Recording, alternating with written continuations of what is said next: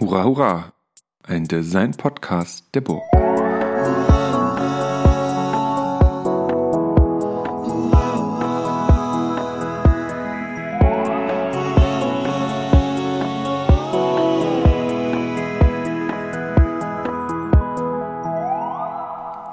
Herzlich willkommen zu einer neuen Folge des Hurra Hurra Podcasts. So fange ich in letzter Zeit irgendwie immer diese Gespräche an. Und für alle, die jetzt neu dazugekommen sind und das die erste Folge ist von diesen unglaublichen über 60 Folgen, die es schon gibt, ähm, das ist der Hurra Hurra Design Podcast der Burg, Giebichenstein Kunsthochschule Halle. Wir sind eine Hochschule äh, in Mitteldeutschland, in dem schönen Halle an der Saale und äh, mir gibt es verschiedene Sachen, einen Kunstfachbereich und eben auch einen großen Designfachbereich und im Rahmen der meiner Tätigkeit, mein Name ist Christian Zöllner, beschäftige ich mich mit Fragestellungen zu Design, aber vor allen Dingen zu Fragestellungen von Designstudium, Designlehre und vielleicht auch Designausbildung. Und in den letzten vielen Folgen, die dieser Podcast schon hat, ist das eigentlich so eins der Kernthemen. Und ich freue mich sehr, heute René Spitz zu Gast zu haben, Dr.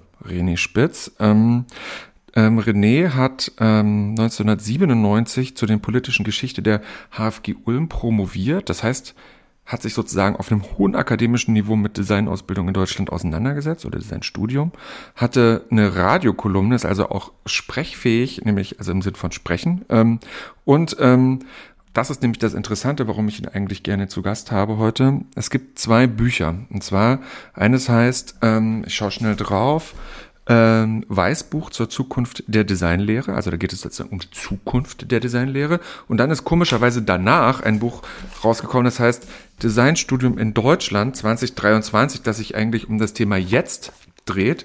Und ich habe aber hier, weil wir nämlich in der letzten Folge mit Justus Teinert gesprochen haben, auch noch ähm, Designlehren Wege deutscher Gestaltungsausbildung. Das geht aber bloß bis 2007. Das ist die Vergangenheit, haben wir aber schon erledigt. Das heißt, in dieser Folge soll es um die Zukunft gehen oder zumindest so, wie die Zukunft in dem Buch beschrieben wird und um die, äh, vielleicht auch so ein bisschen um die Gegenwart der Designausbildung. Ähm, René, stimmt das so?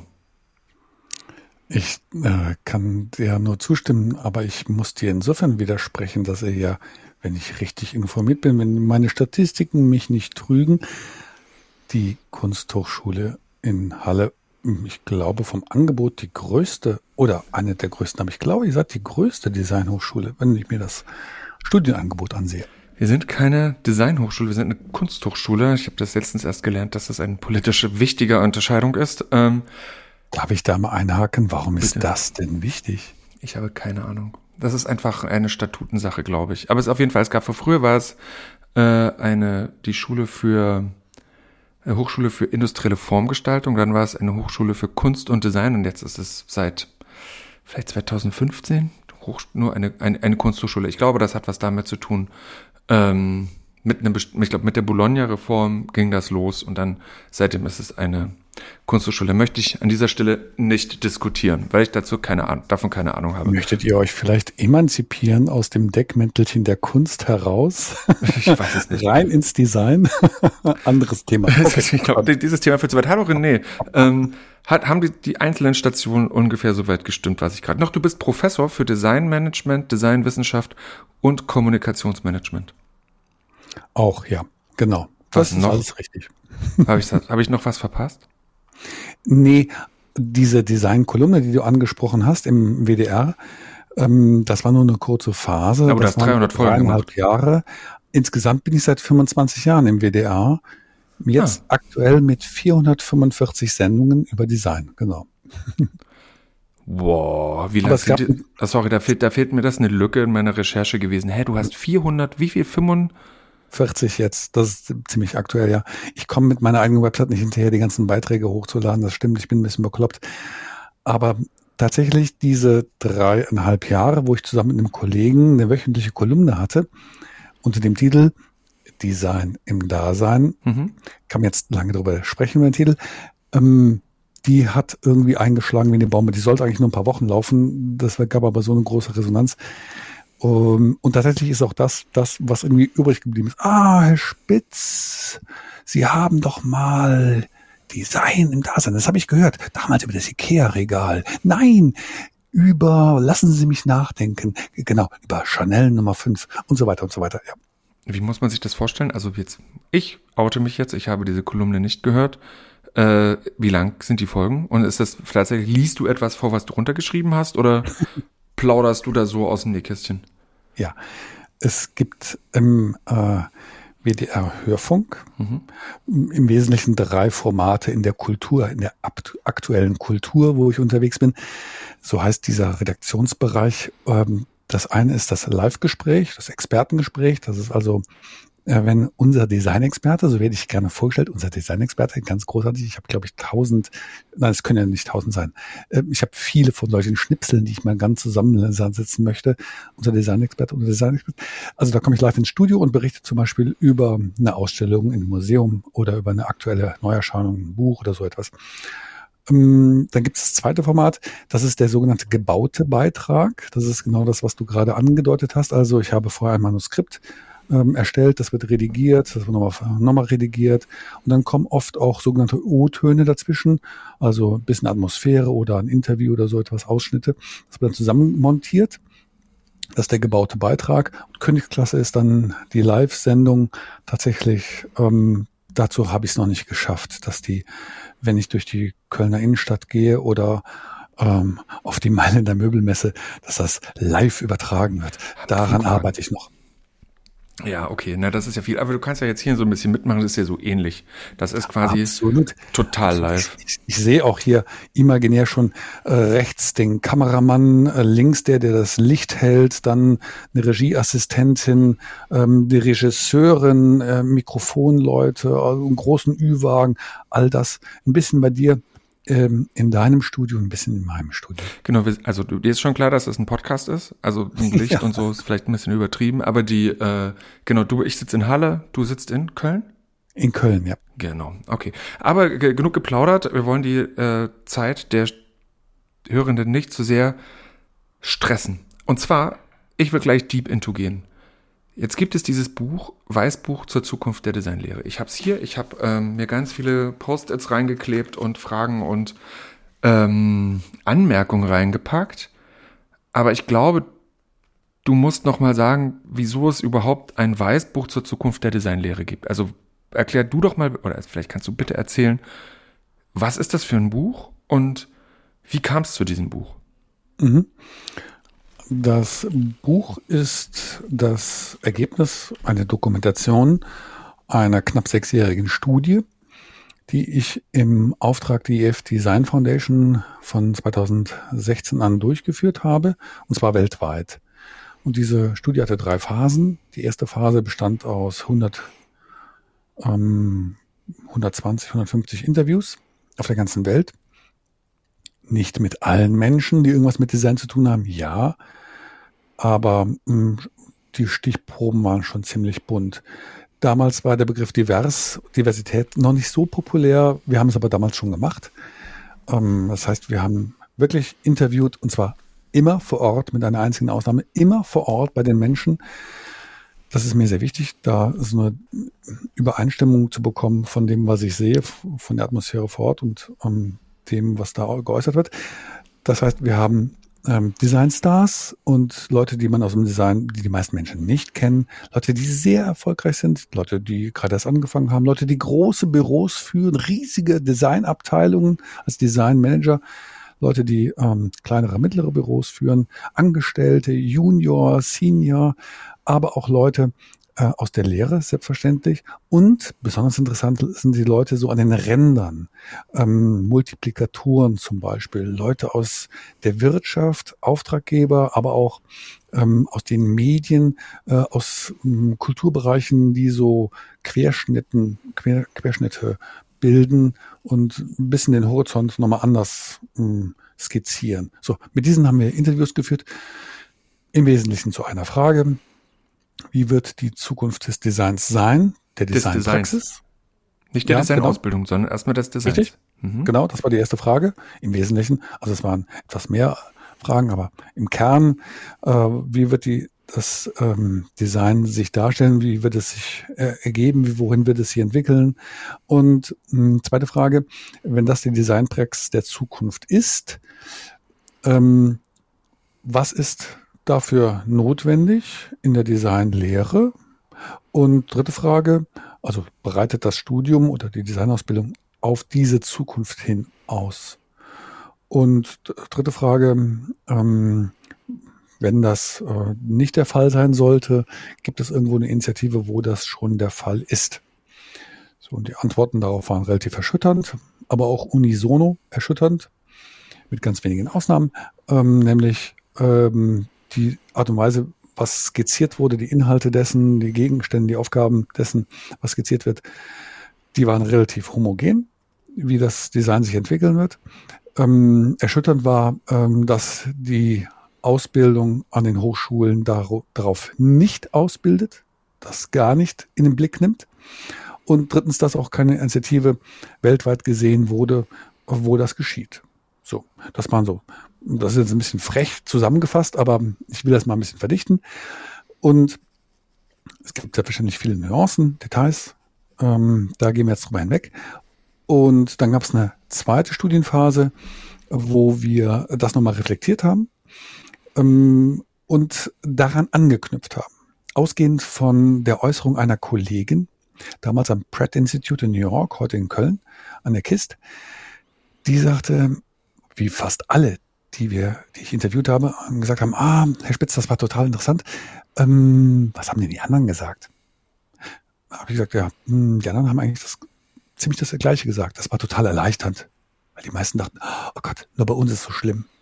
Nein, Gott sei Dank ist es überall so schlimm. Ja, allem schlimm, wissen, dass es überall was anderes geschehen, aber keiner macht's. Okay, dann ist es nicht so schlimm, dass ich auch nicht so viel besser, also okay. Und mh, mm, dann habe ich ihr das wiederum gespiegelt und dann äh, erwiderte sie, spannend, wäre das nicht toll, wenn am Ende all die Ergebnisse dieser Interviews bei einer Konferenz all denen vorgestellt werden, die an diesen Interviews teilgenommen haben. Oh, was für eine tolle Idee. Das will ich der Foundation gerne vorschlagen. Und die Foundation sagt, das ist eine super Idee. Machen wir. Haben wir dann aber nicht ganz so gemacht. Wurde, es gab aus verschiedenen organisatorischen Gründen ähm, eine Verschiebung, eine Veränderung. Jedenfalls gab es eine zweite Forschungsphase, wo wir dann vier Konferenzen nein, vier Veranstaltungen, dreitägige Veranstaltungen durchgeführt haben, wo wir gesagt haben, guck mal hier, das sind die Ergebnisse unserer Interviews.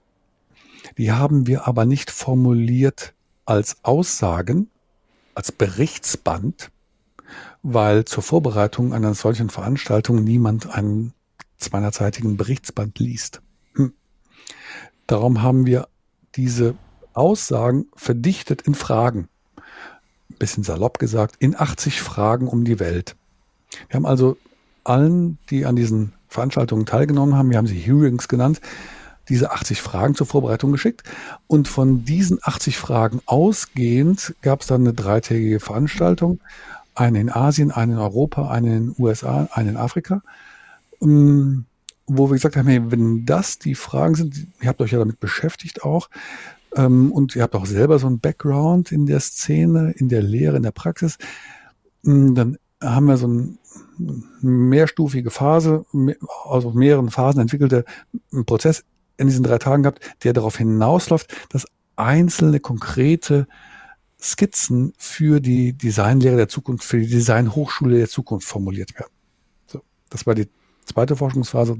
Dritte Forschungsphase war dann ähm, all diese Erkenntnisse, die uns vorgetragen wurden und ähm, die Aussagen, die äh, wir da hören durften, die wir gesammelt haben, die halt systematisch auszuwerten und ähm, das Ganze zu dokumentieren mit dem mit der Kernaussage, hey, wenn ihr der Ansicht seid, ähm, dass sich die Designlehre, das Designstudium ändern sollte, dann sind das hier ganz viele Anregungen aus aller Welt, die an uns herangetragen wurden und aus denen ihr schöpfen könnt, wenn ihr gerne an der Stelle weitermachen möchtet. Punkt. Und dazu ist dieses Buch da. Genau, das ist die Veröffentlichung. Genau. Das kam 2021 raus im Herbst. Wir waren ein bisschen erfreut und dann auch ein bisschen durcheinander, dass das nach relativ wenigen Wochen vergriffen war. Und das Verrückte ist, es gibt es auch kostenlos als PDF zum Downloaden, aber viele Menschen möchten dann doch lieber ein gedrucktes Buch im Regal haben. Nee, ich glaube, viele Leute wollen einfach ein gedrucktes Buch lesen. Es geht, glaube ich, gar nicht so sehr ums Regal. Äh, ja. Aber, ja, oder ist ja, nee, die Menschen sind wie die Menschen. Das ist auch in Ordnung. Ich lese mal so ein paar Fragen vor, die Bitte. ihr da, ähm, also ich fühle mich wie so ein, also es ist ein sehr großes, schweres Buch. Ich fühle mich wie so ein Märchenonkel, nämlich hier dieses schwere Buch in der Hand hatte. Ähm, ich lese einfach mal die erste Frage vor. Wie wichtig ist ein klares Profil der Inhalte und Formen des Designstudiums? Wir haben auch gehört, dass junge Menschen, die sich fürs Designstudium interessieren, ebenfalls nicht genau wissen, was sie können, wenn sie ihr Studium erfolgreich absolviert haben. Deshalb wollen wir mit Ihnen über die Frage diskutieren. Ne? Wie wichtig ist ein klares Profil der Resultate des Designstudiums? Ich gehe noch mal ein bisschen weiter rein. Ähm, ähm, welche Rolle spielen zukünftig im Design sogenannte bösartige Aufgaben, deren Entscheidungsbaum exponentiell wächst und bei denen jede Entscheidung weitere neue Fragen aufwirft, die rasch zu ethisch-moralischen Aspekten führen. Ähm, Darf ich bei den, zu den ein, zwei sagen, direkt was sagen? Gerne, bitte.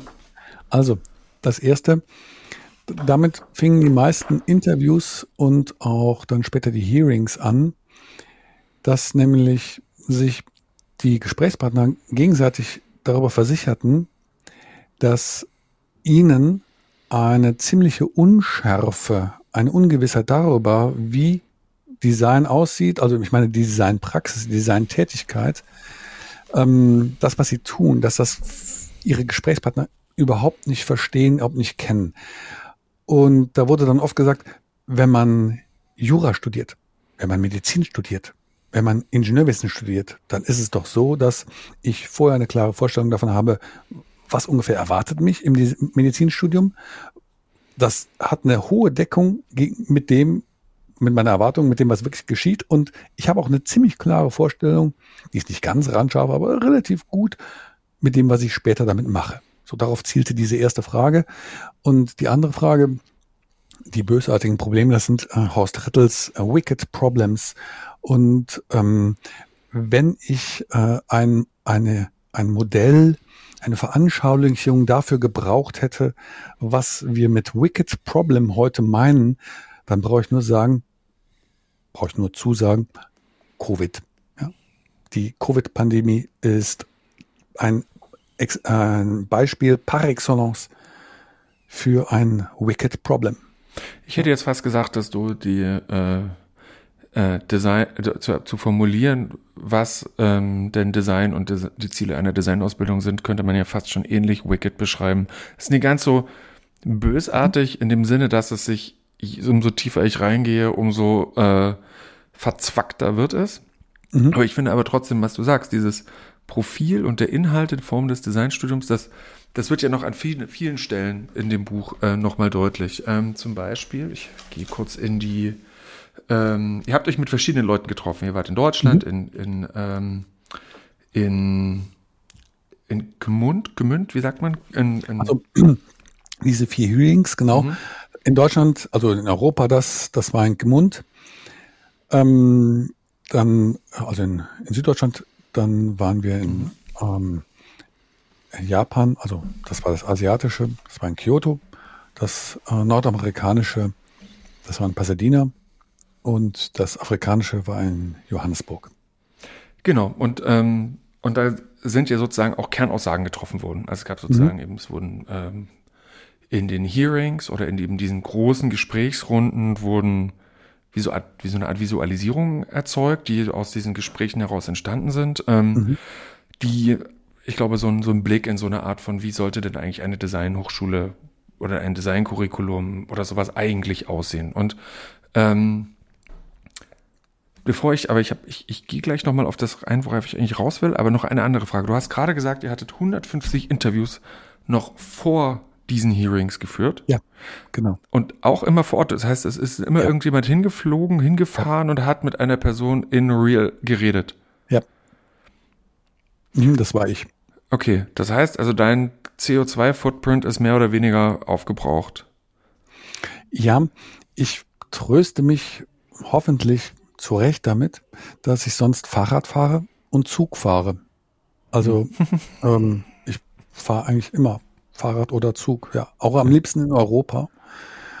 Ähm, ja, das ein paar Mal bin ich damit äh, rumgeflogen, aber ich glaube es dann doch, es war relativ kompakt organisiert. Ähm, es war nicht ganz so dramatisch. Also ich bin jetzt, ich bin nicht 50 Mal um die Erde geflogen. Okay, okay. Nee, ist ja auch in Ordnung. Und ich glaube, dass, also wenn ihr das äh, 2016 angefangen habt, da war doch dieses Zoom-Call und das war ja auch noch gar nicht so in dem Maß drin. Aber du hast natürlich auch gerade nochmal gesagt, dass es auch wichtig ist, die Akteure in ihrem Umfeld zu sehen. Und ich glaube, da versteht man noch mal so einiges mehr, gerade weil der Design eben nicht nur eine platte Fläche ist, auf der man in die Welt schaut, sondern. Absolut.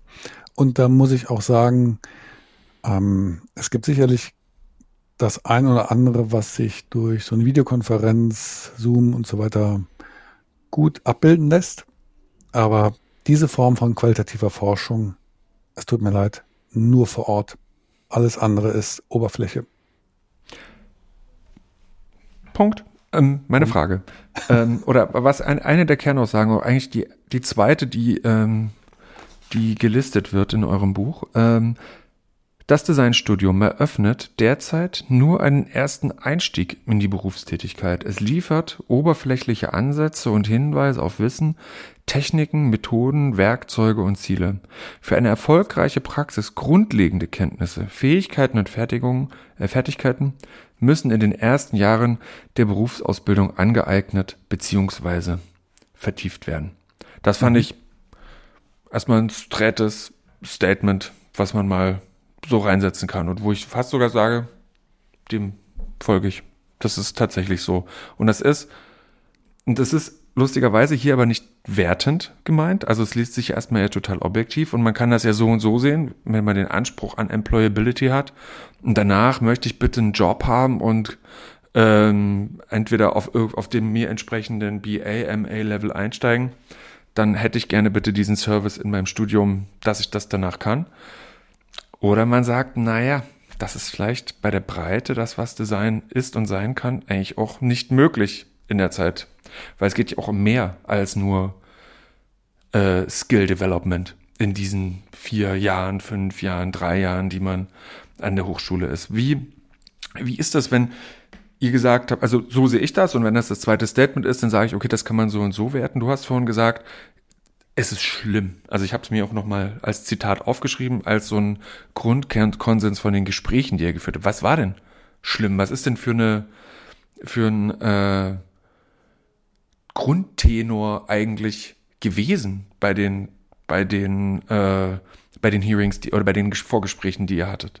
Ja, also ich beantworte das sofort, sage jetzt nur der eine Sa mhm. einen Satz noch zu dem Zitat, was du gerade gebracht hast. Das ist richtig, das sind das ist nicht wertend gemeint, das ist rein beschreibend gemeint. Das ist eine Aussage, die nicht wir getroffen haben, mhm. sondern die wir gehört haben. Und zwar, die wir ganz oft gehört haben. Auch von ähm, Studierenden, aber vor allen Dingen auch von jungen Absolventen und von deren Leute, die sie angestellt haben und so weiter. Ähm, und ich stimme dir auch völlig zu, das ist eine Frage des Anspruchs, sowohl äh, an diejenigen, die eben das Studium beginnen, als auch an diejenigen, die das Studium anbieten.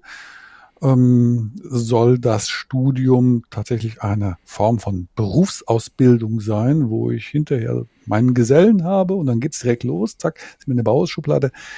Ähm, so, insofern, das war aber jetzt äh, gar nicht so problematisch. Mhm. Das war also für die Gesprächspartner war das kein Problem. Es war einfach eine, eine sachliche Beschreibung. Also nein, nach dem Ende des Studiums kannst du nicht sofort 100 Prozent äh, loslegen und direkt 1200 Euro pro Tag aufrufen, sondern da fehlt noch eine ganze Menge. Aber es ist halt so. Das war okay. Ähm, das Katastrophale das Niederschmetternde. Also aus schlimm war, wird jetzt inzwischen katastrophal und niederschmetternd. Ich bin gespannt, mit was ja, du jetzt kommst. So, ist diese Diskrepanz, die beschriebene, wahrgenommene Diskrepanz zwischen dem, was äh, die Gesprächspartner immer wieder gesagt haben, wie die Zukunft des Designs aussehen wird, die Zukunft der Designpraxis sein wird, und zwar sehr bald, und dem, was ähm, dafür erforderlich wäre, in den Hochschulen, um darauf vorzubereiten. Und damit sind ganz ausdrücklich wiederum nicht die Skills gemeint, sondern damit, jetzt steigen wir dann noch tiefer ein. Ja, bitte, das ist super, lass uns das machen. Äh, genau, sind dann äh, Fähigkeiten gemeint, die ähm, wir tatsächlich in einem weiteren Sinn eher als Persönlichkeitsbildung bezeichnen. Genau, würden. aber dann lass es uns strukturieren. Dann lass uns doch lieber mhm. erstmal anfangen. Welche Praxis, welche Designpraxis in der Zukunft haben Sie denn identifiziert? Deine Gesprächspartner und Gesprächspartnerinnen? Mhm. Ähm, das Design, wie es vielfach ähm, bei den Gesprächspartnern in der Wirtschaft, in der Verwaltung, in Institutionen, Nichtregierungsinstitutionen und so weiter, auch in der öffentlichen Wahrnehmung, Medien und so etwas, etikettiert, etikettiert wird, ist äh, vor, allem, vor allen Dingen eins, ich sag mal ganz grob gesagt, eins, was auf Verbeulen von Oberflächen spezialisiert ist. Ähm, irgendwas rot, blau, grün machen. Ja, formal ästhetische Kriterien. Mhm, so ganz. Und ähm, damit ist ja eine gewisse Facette von Design auch extrem erfolgreich gewesen. Punkt. So. Und ähm, alle im Wesentlichen, alle, mit denen wir gesprochen haben, haben gesagt, nein, nein, dieses Thema ist durch und zwar schon länger. Ja, also Oberflächen verbeulen, das haben wir drauf. Äh, Farbpalette haben wir auch drauf. Äh, ein bisschen Mikrotypografie haben wir auch drauf. Super. User Experience, ja, jetzt wird schon ein bisschen spannender. Aber ähm, all das, was sich ähm, als zahmes Problem beschreiben lässt, ein ganz anschauliches, banales Beispiel, die Gestaltung einer Visitenkarte. Ja. All das wird digitalisiert. Und was digitalisiert wird, wird automatisiert. Also wir könnten jetzt sagen, logarithmisiert, ähm, KI-tisiert. also dafür brauchen wir keine Menschen mehr. Wir brauchen dann noch Menschen, die das bewerten können, das, was ausgespuckt wird. Aber wir brauchen für diese Form von Erzeugnissen, auch für diese Prozesse, brauchen wir keine Menschen mehr. Diese diese Entwicklungen, diese Schritte, diese Phasen, die haben wir im Griff. Und in dem Moment, wo wir sie im Griff haben, werden sie, wie gesagt, maschinisiert, automatisiert, digitalisiert, ausgelagert. Ähm, aber es gibt ganz viele andere Sachen, die gemacht werden müssen. Und dafür sind die Kompetenzen, die wir uns im Design angeeignet haben, unglaublich wertvoll. Und dazu zählt nicht der nächste Stuhl. Wir haben Stühle. Wir wissen, wie Stühle gut sind, wann Stühle gut sind, wie gute Stühle aussehen. Lahmes Problem. Trotzdem gibt es weitere Probleme, äh, weitere Stühle. Der Verdacht liegt nahe, dass jeder neue Stuhl keine Lösung, sondern ein Problem ist. Mhm. Lasst uns doch bitte an dieser Stelle einhaken. Was können wir mit unserer gestalterischen Kompetenz, die sich nicht nur auf Oberflächen und Materialien beschränkt, sondern auch auf Prozesse und auf kommunikative Zusammenhänge. Ähm, mit dem Blick für gesellschaftliche Verantwortung. Was können wir hier beitragen, um die tatsächlich dringenden Probleme der Welt, drunter machen wir es nicht, zu bearbeiten, wenn nicht zu lösen. So, also ähm, all das, was mal vor 50, 80, 100 Jahren notwendig war, um einen Schritt voranzukommen, das haben wir jetzt erledigt. Jetzt machen wir bitte den nächsten Schritt. Und dafür ist das, was wir in den, in den letzten 50, 80 Jahren gemacht haben, eine gewisse gute Grundlage, aber die müssen wir jetzt verlassen. Das heißt nicht, dass die schlecht war, sondern die Zeit hat sich geändert.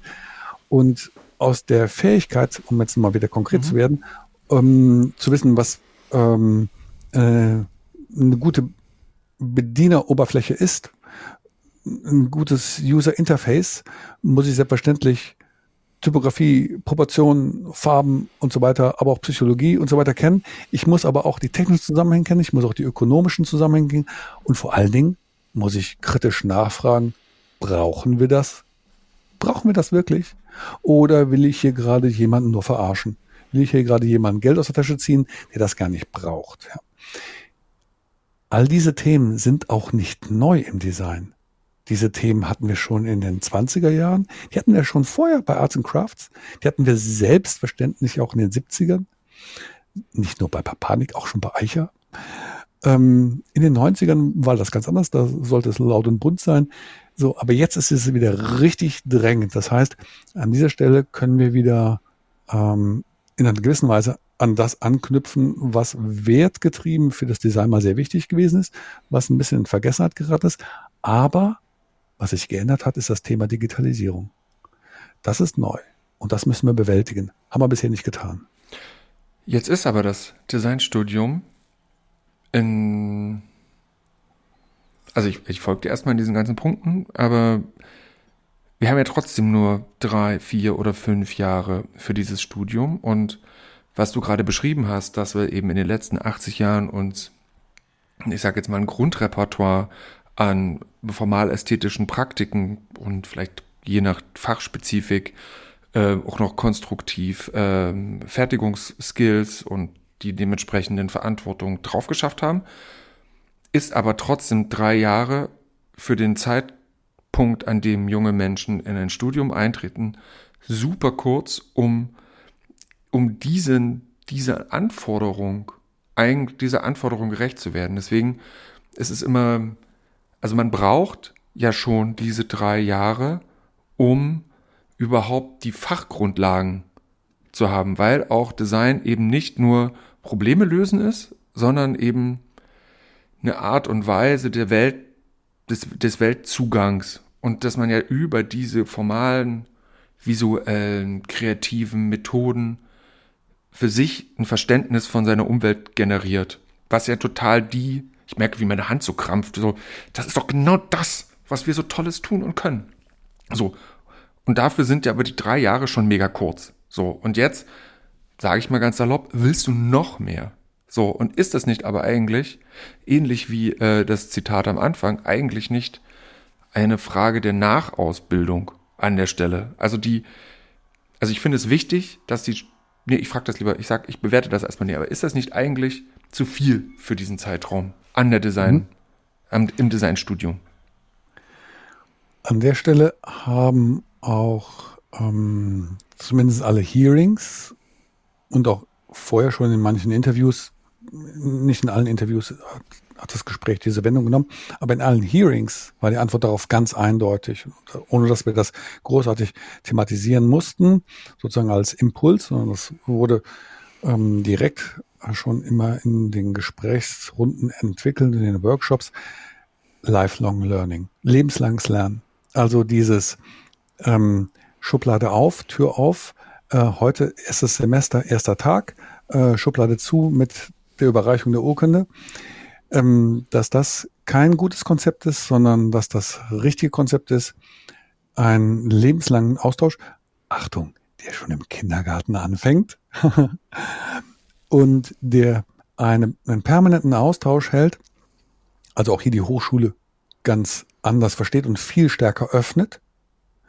Ähm, insbesondere von denen, die äh, die Hochschule verlassen haben mit ihrem Abschluss, nach einer gewissen Zeit aber wieder zurückkommen und wieder etwas zurückgeben, aber dann auch vielleicht etwas Neues mitnehmen. Also hier ich will jetzt nicht sagen, die ersten Lehrbeauftragten auf dem Weg zur Professur, das ist das alte Denken, sondern ein permanenter Austausch auf verschiedenen, sagen wir mal, Erfahrungsebenen, Erkenntnisebenen, äh, wo ich immer wieder was zurückbekomme und etwas zurückgebe. Ähm, und dass das eben nicht mit dem Bachelor oder Master aufhört. Okay, aber das ist ja, okay, aber das heißt sozusagen, wenn wir also so, so ein Thema hat, also ich glaube, dieses Prinzip, von dem du sprichst, das, ich glaube, das habt ihr in, das in Amerika, in den, in den Kalifornien äh, Hearing wurde das so ein bisschen entwickelt wie so eine Art Pfandsystem, hatte ich das verstanden? Das, genau, da ging es um Geld. Hm? Die haben direkt ein Abo-Modell gemacht. Ja, genau, da war das so ein Abo-Modell, ne? dass man sozusagen über, ich, ich profitiere von der Lehre und irgendwann komme ich wieder, wenn ich aus in der Praxis bin, wieder zurück und gebe wieder was zurück und kann dadurch mein, äh, ja, diese Gott, endlosen äh, Schuldenstapel, den man sich da angehäuft hat, äh, vielleicht sukzessive reduzieren. Aber das bedeutet, ähm, dass sozusagen, aber andersrum, selbst jetzt arbeiten wir ja schon so. Das heißt, wenn man ein, wenn man als Designer oder als Designerin aus der Hochschule rausgeht, geht man beschwingt, weil man hat jetzt diesen Abschnitt erstmal so hinter sich gebracht, zur Türe raus. Wir hatten heute gerade Masterpräsentation. Sie haben heute Urkunden überreicht. Ich hatte gerade schon so ein, äh, so ein Gefühl. Ähm, aber genau auch in diese Unsicherheit rein. Was, mit was, also äh, Unsicherheit in der Bewertung des eigenen Werkzeugkastens, den, mit dem man jetzt rausgeht. Da ist alles voller Nebel. So. Und dann der ungreifbar. Ich greife rein und sowas, dieses Selbstverständnis in der, in der Handhabung dieser elaborierten, also im Studium elaborierten Werkzeug ist noch nicht ausgebildet. Ähm, das heißt, man geht sowieso erstmal in dieses Nachlernen. Und dann hört aber meines Erachtens schon im Jetzt dieses Nachlernen nicht auf, weil ich komme auf irgendein Problem und dann muss ich anfangen mit googeln. Shit. Jetzt habe ich hier so ein zweieinhalb Stunden Tutorial.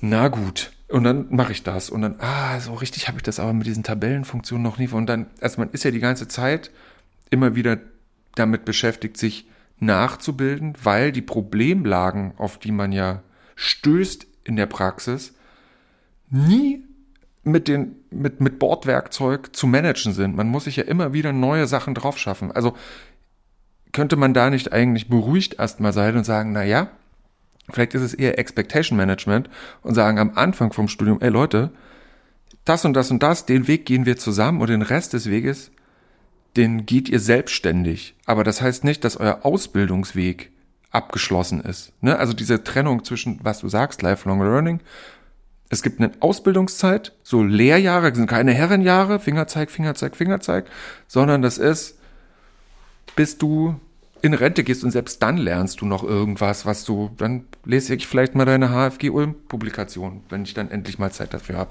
Ne? Aber das, so eine, dass man das ja dann eigentlich immer wieder macht. Und ich glaube, das hat was mit Neugierde zu tun. Und die weckt man ja. Das hattet ihr ja auch äh, beschrieben in dem Buch, dass es genau um diese, du hattest es auch gerade gesagt, diese Persönlichkeits, also in Quotes, äh, Bildung, auf die ihr da raus wollt.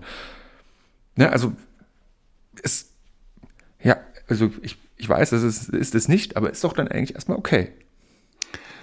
Also ähm, das, die Tatsache, dass wir, vielleicht wir beide und einige aus unserem Umfeld das so in ihrer Biografie haben, Mm, es dürfen wir nicht als Regel, sondern wir müssen als Ausnahme ja, sehen. Okay.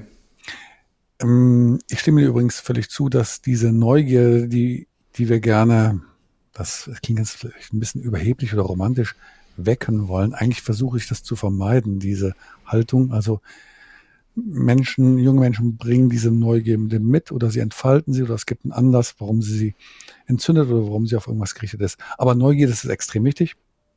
Und das, was Commitment, mhm. Begeisterung, äh, Leidenschaft genannt wird. So. Ich glaube, also du bist an der Hochschule, ich bin an der Hochschule, ich darf das jetzt so sagen. Ähm, liebe Hörerinnen, liebe Hörer, wenn Sie Neugierde und Commitment haben, brauchen Sie nicht zu studieren. Der Rest ergibt sich. Ähm, Na, das aber das Tolle ist aber am Studieren, das habt ihr nämlich auch gesagt, dass die Studierenden ja super viel auch voneinander lernen. Also ich glaube, ja. dieses Richtig. Deswegen ist es schon okay zu studieren, liebe Hörerinnen und genau. Hörerinnen. Völlig richtig.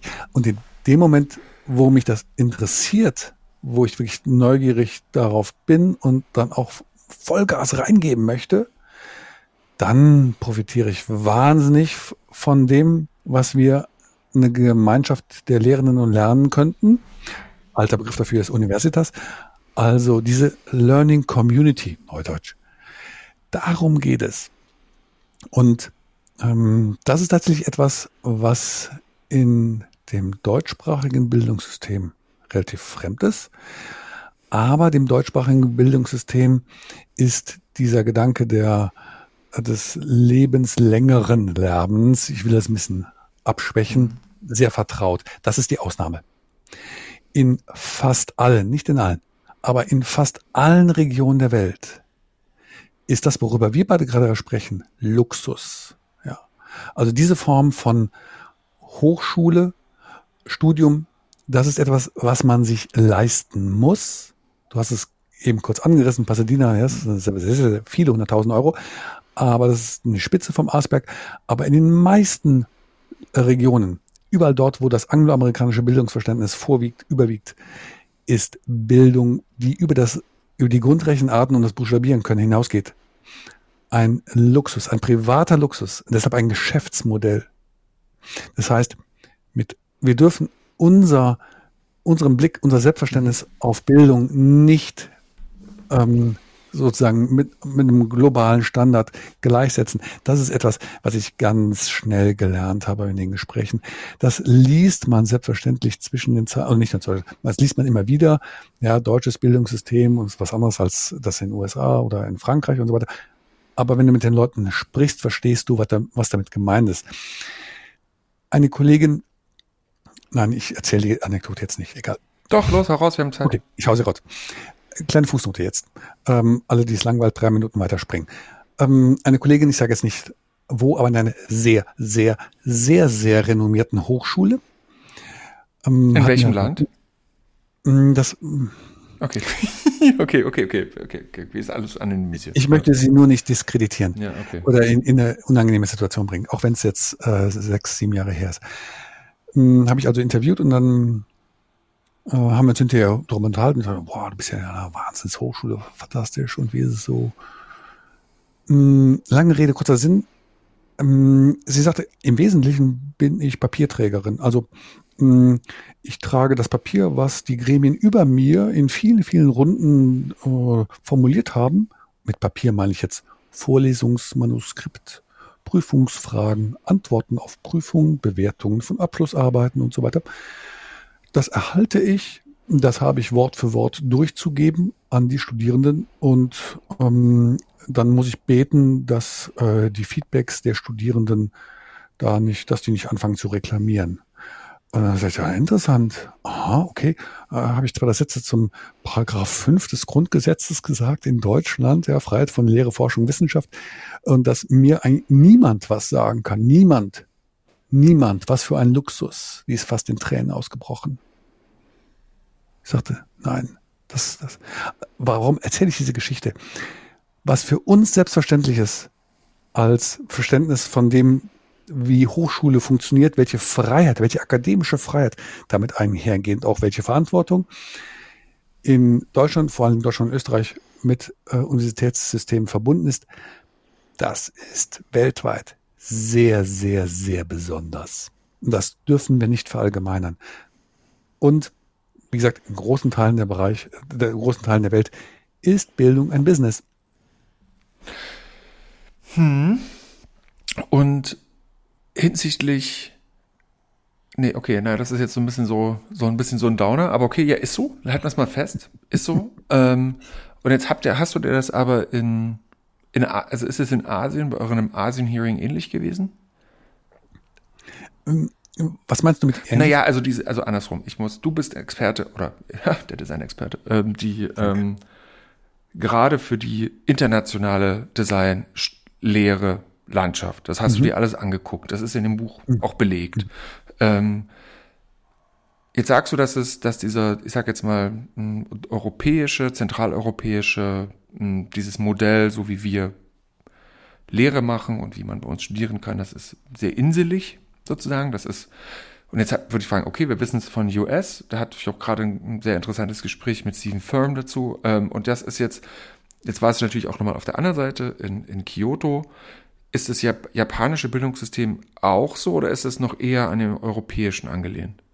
Nein, auch da ähm, gibt es viele Faktoren, die uns eher ähm, die für uns nicht so sehr präsent sind. Also Faktor Geld, ähm, Faktor Hierarchie, äh, Status. Mhm. Das ist jetzt ein gesellschaftliches Thema, selbstverständlich.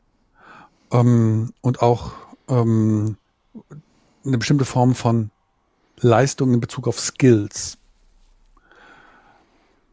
So, das, was aber am interessantesten für mich war an diesem Hearing in Asien war tatsächlich der sehr starke Fokus, der war nicht ausschließlich, es war ein sehr starker Fokus auf kulturelle Aspekte. Mhm. auf das Spannungsverhältnis, in dem sich Design befindet, dass es ähm, wie so ein Bulldozer über bestimmte äh, traditionelle, kulturelle ähm, Gegebenheiten hinwegfährt und gleichzeitig da auch vieles Positives mit verbunden ist. Also das ist wirklich ambivalent, nicht eindeutig nur positiv, nur negativ, sondern eigentlich ein Spannungsverhältnis, ähm, das auch so adressiert wurde. Ja, wir wissen, dass das jetzt nicht eindeutig ist und gleichzeitig beschäftigt es uns sehr und wir möchten gerne da ähm, für uns eine Klarheit eine Ordnung schaffen. haben. Inwiefern äh, sollten wir uns stärker der traditionellen Kultur verpflichtet fühlen, die sehr ausschließlich ist, also exklusiv ist, die auch unglaublich differenziert ist und die sich anzueignen von außen unmöglich ist, also total exklusiv? Oder äh, sind wir eher international, sind wir eher im Austausch und damit geht eben genau zwangsläufig das verloren, was eben so spezifisch ist. Ja. Und dann machen Sie dieses Feld des Kugai auf. Also du, ihr beschreibt es mhm. da als ein, ähm, als so eine Art Methode eigentlich, oder? Ja. Dieses, dieses, das irgendwie versuchen, noch nicht mal in Einklang zu bringen, aber eigentlich in dieser Widersprüchlichkeit da zu existieren. Ähm, ja. Aber gut, lass uns nochmal zu der Widersprüchlichkeit kommen. Also ihr habt, du hast sozusagen gerade nochmal diese zu, die zukünftige Designpraxis aus den Hearings heraus formuliert. Und jetzt kommen wir natürlich trotzdem nochmal zu den Anforderungen, also ne, diese Zukunft des Designstudiums. Welche Zukunft oder welche Zukünfte, das muss man ja so ein bisschen pluralisieren, sind denn deiner Meinung nach dort entstanden, die, ich sag mal, über Spreading sind? Also es ist eine unglaubliche Vielzahl, mhm. aber wo sagst du, okay, da, das hat, also auch mal auf den, von dem globalen Aspekt, weil ich glaube, unsere, unsere Scene kennen wir sehr gut, aber die, dieser globale Aspekt, den müssen wir ja grundsätzlich mitdenken und ich glaube, das ist ja der, der Vorteil von dem Buch. Ähm, was denkst du? Gib mal mal, gib, hol uns mal mit so ein bisschen mit rein. Du mhm. denkst, okay, das ist die Perspektive. Oder eine Perspektive. Ja, das war übrigens einer der wichtigsten Gründe, warum wir nicht eine große Konferenz gemacht haben, mhm. sondern vier. Ursprünglich wollten wir sechs machen, ähm, noch ein bisschen weiter verteilt, aber dann vier, weil wir gesagt haben, hey, die Fragen, die sind überall die gleichen, aber die Antworten können nicht die gleichen sein. Ja? Was in Sao Paulo richtig ist, ist höchstwahrscheinlich in äh, Yokohama nicht richtig. Oder nicht vollständig richtig. Das, was wahrscheinlich in Portugal hilfreich ist, ist wahrscheinlich in Finnland nicht so hilfreich. Ja? So, also gleiche Fragen, aber unterschiedliche Antworten. Und gleichzeitig haben wir am Ende eine Handvoll, acht, neun, zehn Kernsäulen der Designpraxis identifiziert, die wir überall mit einer vergleichbaren Intensität gehört haben. Weshalb wir also sagen, diese acht, neun, zehn Säulen, das ist das, worauf eigentlich das Designstudium der Zukunft basieren sollte. Ganz wesentlich. Mhm. Hast du die in petto? Ja. Und ähm, ja, Kreativität ist wichtig. Kreativität gehört zum Design. Punkt.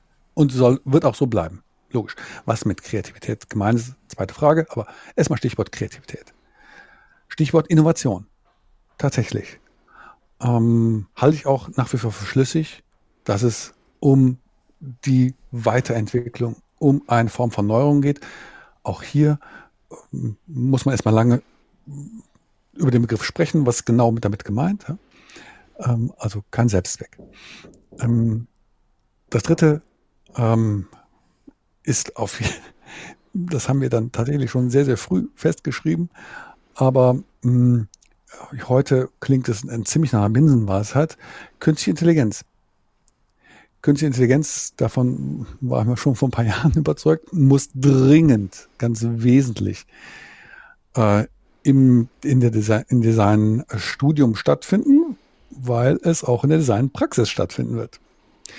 Ähm, Persönlichkeitsentwicklung ähm, das, was wir Persönlichkeitsentwicklung nennen, das hat jetzt eine ganz äh, bo großen Bogen, also einen ganz breiten Horizont, was damit gemeint ist. Das sind ganz viele Facetten.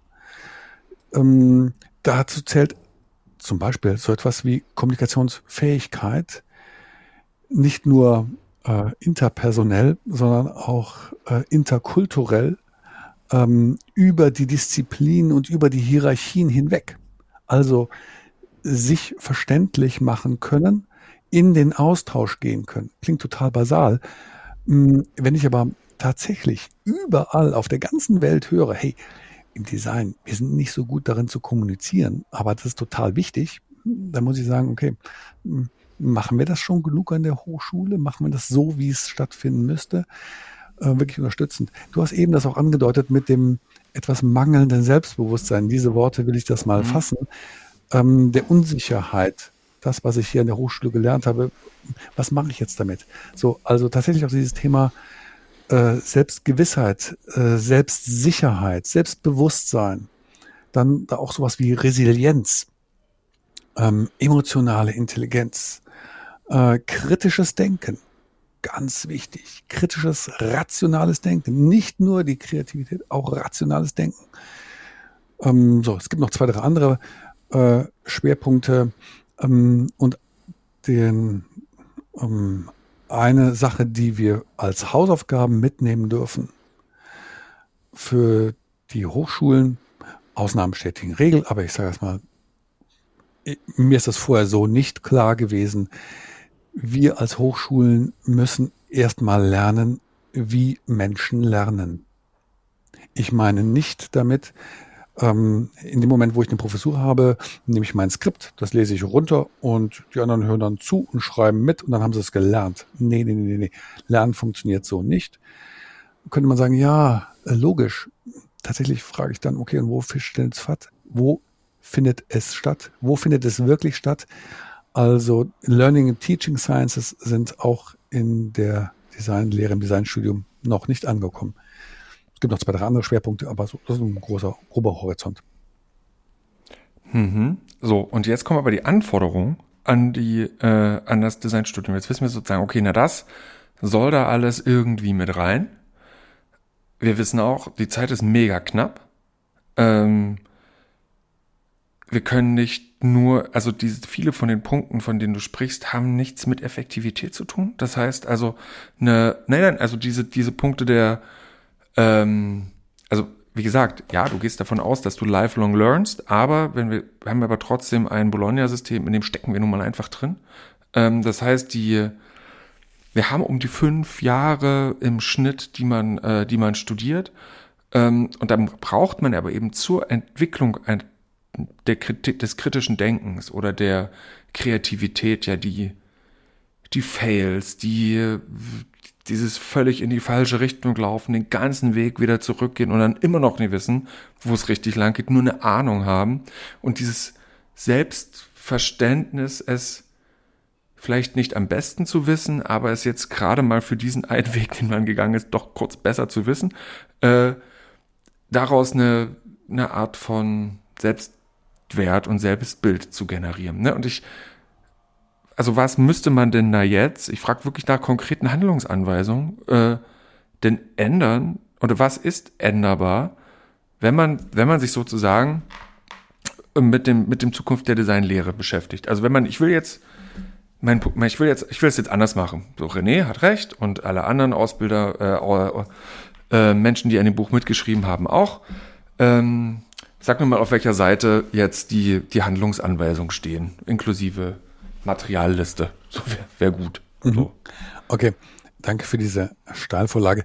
Die Handlungsanweisung, die steht in dem Buch nicht drin, weil wir, als wir das veröffentlicht haben, den Anspruch hatten, wir dokumentieren die Erkenntnisse, wir dokumentieren das, was an uns herangetragen wurde. Ähm, mhm. Tatsächlich sind wir aktuell in dem Anschlussforschungsprojekt mit der EF Design Foundation genau bei den Antworten auf die Frage, die du jetzt gestellt hast. Impulse also, for a new Impu Impu Impulse for a new Curriculum heißt es. Ganz genau. Impulse für eine neue Designlehre. Und ähm, damit haben wir letztes Jahr angefangen. Das läuft noch bis Ende 25. Und dann wird es wieder so eine Veröffentlichung geben. Wir wissen nicht, ob es Weißbuch oder Schwarzbuch oder Grünbuch oder Rotbuch ist. Aber genau das ist die Antwort, die wir jetzt anfangen, Schritt für Schritt zu geben. Ähm, Schritt für Schritt heißt, wir werden auch sehr viel von dem, was wir jetzt schon zusammentragen, online sukzessive veröffentlichen. Aber am Ende, Ende 25 wird, ein, wird eine große gedruckte Veröffentlichung wieder am Tisch liegen, höchstwahrscheinlich. Und ähm,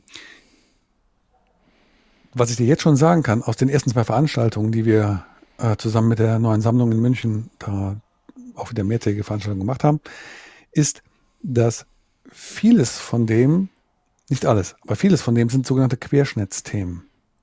Ein Beispiel. Kommunikation habe ich eben gesagt. Mhm. Anderes Beispiel. Ähm, Resilienz. Ähm, ich habe sicherlich keine Lehrveranstaltung, die heißt dann Kommunikation, sondern die Art und Weise, wie ich kommuniziere in einer Lehrveranstaltung oder nicht nur in der Lehrveranstaltung, sondern über die Lehrveranstaltung hinweg, mm, die, ähm, soll, sagen wir mal, sollte sich ein wenig ändern. Oder die Art und Weise, wie ich Feedback gebe, die Art und Weise, wie Bewertungen ausfallen, ähm, wie ich das in meine Lehre und auch als Studierender in mein Studium übersetze oder anwende, das hat dann sehr viel mit Resilienz zu tun. Und da, das heißt, vieles von dem muss nicht unbedingt fachlich, inhaltlich geändert werden, aber in der Art und Weise wie. Und sicherlich mhm. auch in der Struktur. Hm, ich persönlich bin davon überzeugt, dass Wiederholungsschleifen wichtiger werden. Also dass, dass das Curriculum nicht äh, wie ein Faden gesehen wird, also eine Linie, die einen Anfang und ein Ende hat, also dieses lineare Abwickeln, sondern dass es Wiederholungsschleifen gibt von Projekten, von bestimmten Arbeiten, die sich über einen längeren Zeitraum hindrehen und man das wieder und wieder und wieder macht und jedes Mal aber eine neue Erkenntnisstufe, eine neue Erfahrung dabei sammelt und das aber, dass dadurch Komplexität verdichtet wird, neue Aspekte, mehr Aspekte, mehr Perspektiven dazukommen, sodass die Komplexität größer wird, sodass es mir gelingt, von der Aufgabe, die im Prinzip immer gleich bleibt, zuerst auf einer einfachen, dann auf einer mittleren, dann auf einer höheren, ganz hohen, blöd gesagt, Ebene zu bewältigen. Sehr abstrakt gesagt. Lange Rede, kurzer Sinn. Ähm, fachlich, inhaltlich glaube ich schon, dass sich einige Sachen ändern müssen, aber vor allen Dingen in der Art und Weise muss sich ganz viel ändern. Davon bin ich zutiefst überzeugt. Das heißt, mir aber trotzdem noch mal ganz konkret gefragt, also ich glaube, man muss auch mal unterscheiden, ne? für alle Hörenden, die in, die in dem Designstudium sind, in Designstudium waren, auf unterschiedlichen Seiten vom Tisch sitzen, ob die Lehrende sind oder Studierende oder waren, hat ja jeder eigentlich, ich sag mal, im Schnitt anderthalb Hochschulen erlebt. Man ist die, an der man selber ist, ähm, gestudiert hat, dann war man vielleicht Erasmus-Austausch, hat Freunde, die irgendwo anders studieren, hat da nochmal so ein bisschen reingeguckt, aber man weiß ja eigentlich gar nicht so viel. Ne? Also wie die anderen das machen. Ich kann das jetzt hier aus meiner Perspektive hier an der Hochschule sagen, das, so wie du es beschreibst, klingt erstmal so, dass wir das hier schon gar nicht so schlecht machen. Also so diese, äh, ne, das, wir haben diese großen, die heißen bei uns komplexes Gestalten, das sind 20 ECTS-Steine, die liegen in der Woche drin und die werden, das, das sind die großen Projekte und die, davon müssen sie im BA-Studium vier machen, also zwei Jahre sozusagen. Und das ist genau das, was du beschreibst, dieses, so, und jetzt hast du das alles mal gemacht und hast dich mit, ähm, äh, mit, mit Biomaterialien und Mikroben und Myzel beschäftigt.